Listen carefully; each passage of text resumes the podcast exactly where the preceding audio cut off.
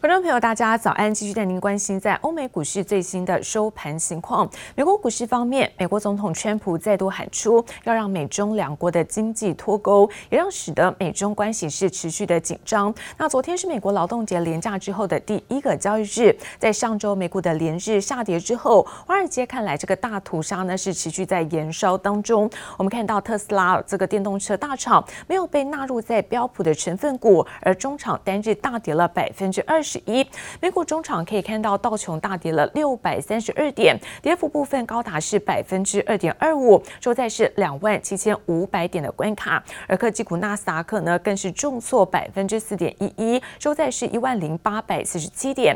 S&P 500指数在三千三百三十一点，跌幅还是有高达百分之二点七八。而看到费城半导体又是在四大指数当中跌幅最重，中场重挫百分之四点七一，收在是两千一百。零八点。再来看到在欧洲的相关消息，德国在七月份出口是月增百分之四点七，是优于预期，那么连续第三个月成长。但看到欧元区哦，公布了第二季 GDP 上修到的是负十一点八个百分点，这个反而是有记录以来的最差表现，因此也拖累在欧股主要指数开平之后，那么震荡翻黑，尾盘虽然跌幅收敛，但中场德国还是重挫了百分之一点零一，而法国跌幅则是在百分之一点五九。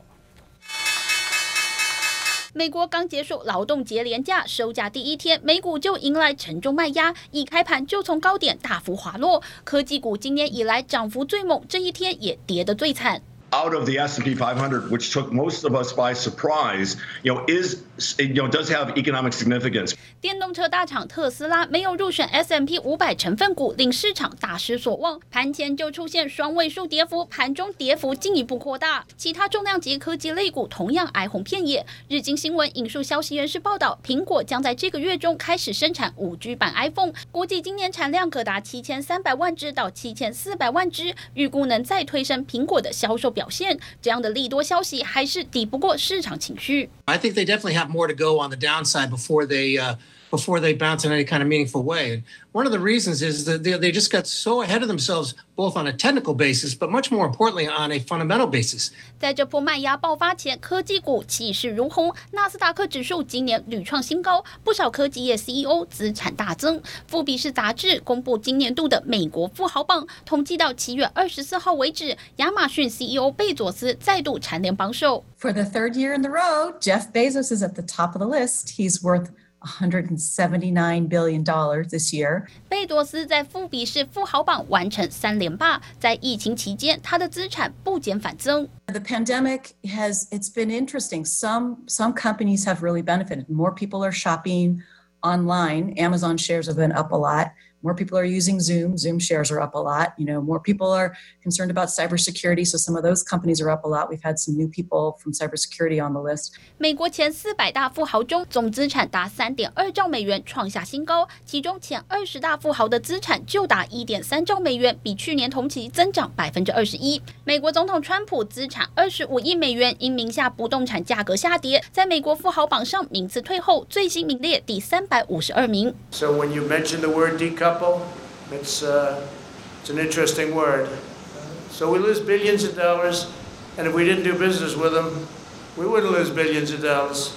It's called decoupling, so you'll start thinking about it.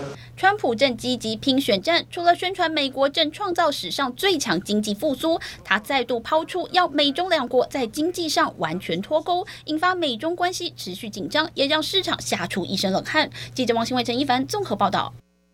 而美国总统川普的前私人律师科恩出新书，他爆料川普超级讨厌美国的前总统奥巴马，不但认为说奥巴马是靠对这个少数的族裔的优惠才能够进哈佛大学，甚至曾经哦请来是一名奥巴马的分身来拍摄影片，先把假奥巴马呢是狠狠的羞辱一番，再把他大炒鱿鱼。A new tell all book about U.S. President Donald Trump is set to hit shelves on Tuesday. We already have some details.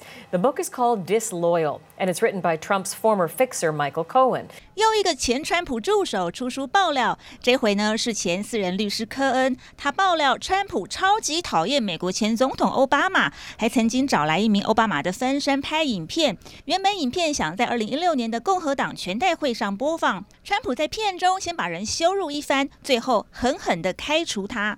China and virtually every other country throughout the world is laughing at us. They take advantage of us. They think we're run by a bunch of fools. OPEC driving energy prices through the roof.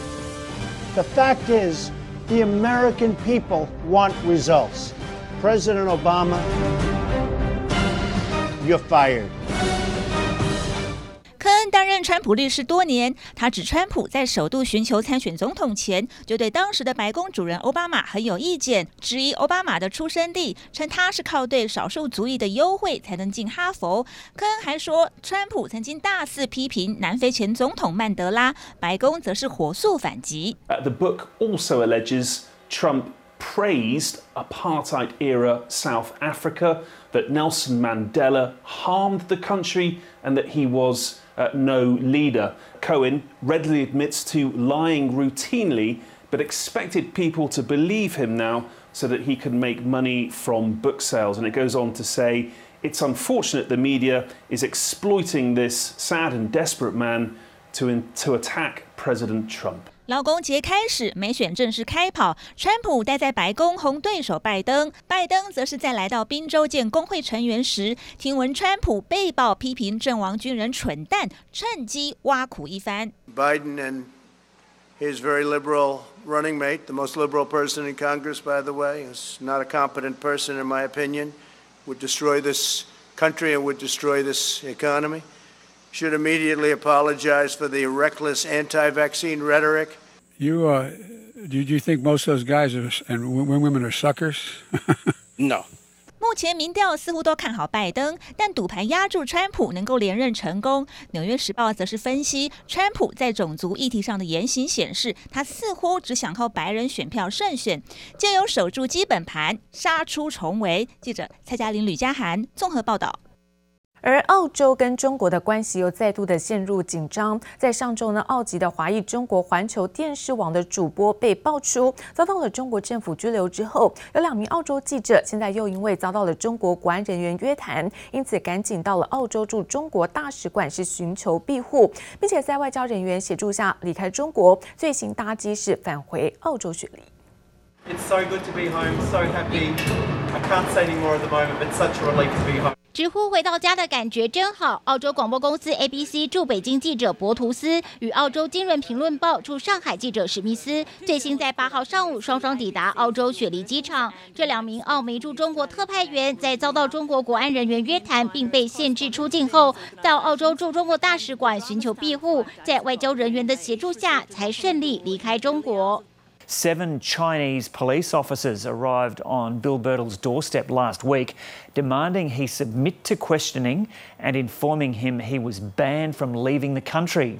Australian and Chinese officials negotiated for the travel ban to be lifted. 就在一星期前，澳籍华裔的中国央视英语频道 CGTN 主播程磊被拘留之后，ABC 记者图博斯在澳洲外交部警告下，原定三号离开中国，不料二号晚间被中国国安人员造访并限制出境。博图斯紧急联系澳洲大使馆，并在使馆内躲藏四天，靠着澳洲外交人员斡旋下，才得以返回澳洲。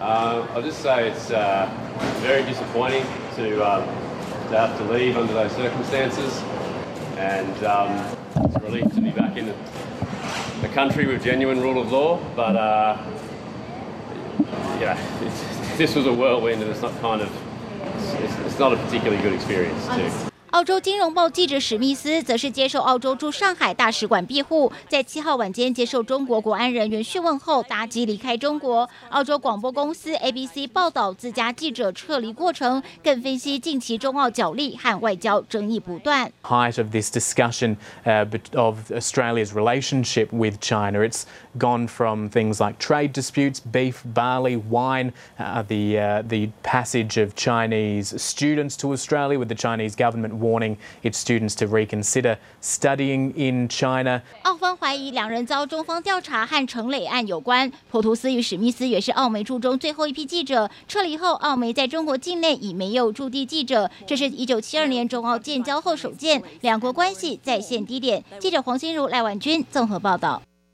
而中美的贸易战火将从华为是烧到中芯国际，美国也拟把中芯呢现在列入在贸易的制裁清单，而如此一来，恐怕会打乱在全球包括八寸、包括十二寸晶圆代工的市场供应的状况，尤其是在八寸晶圆代工供应将会较十二寸是更为吃紧，同时对于在 NOR Flash 市场供给量将会减少的预期之下，渴望推升呢目前比较疲软的价格更趋向稳定。那其中看到六寸晶圆代工订单呢，因为八寸转来的外溢的订单效应，而串红的包括像是旺红、像茂系跟华邦店、世界先进等等，在这波浪潮下，可望是大大受惠。而其中看到记忆体控制晶片厂群联公布了在前八月的营收，来到是三百一十三点一四亿元，年成长幅度达到是百分之十四点零三。随着现在储存应用市场持续的回温，群联也看好在下半年的营收表现。另外看到受惠于在五 G 的需求增加，那被动元件厂华新科公布八月份营收是站上了三十四点一亿元，年成长幅度达百分之三十九点七。记忆体控制晶片厂群联八月营收三十七点四四亿元，月减百分之二点七三，年减百分之十二点三八。而前八个月累计营收三百一十三点一四亿元，年增百分之十四点零三。而展望未来，群联董事长潘建成就预期，今年第四季至明年第一季，net Flash 市场将供过于求，看好叠价有利产品需求倍增。而随着储存应用市场将持续回温，有望支撑下半年的营运表现。受惠于中国加速扩大内需市场和五 G 相关需求持续增加，被动元件大厂华新科八月营收三十四点零八亿元，月增百分之一点四，年增百分之三十九点七，营收续创二十一个月来高点。而累计前八个月营收两百一十九点零九亿元，年增百分之四，也成功重返成长轨道。此外，华新科旗下无线元件厂嘉邦八月营收突破五亿元，月增百分之六，年增百分之二十七点八，创创下历史单月新高。受惠于汽车板出货转旺，加上 HDI 版接单力道强劲，PCB 厂见顶进入满载生产，七八月营收接连创历史次高，八月营收来到五十一点零九亿元，月增百分之零点四五，年减百分之一点四三。而展望未来，见顶也看好第三季营收，可望超越去年同期，改写历史新高。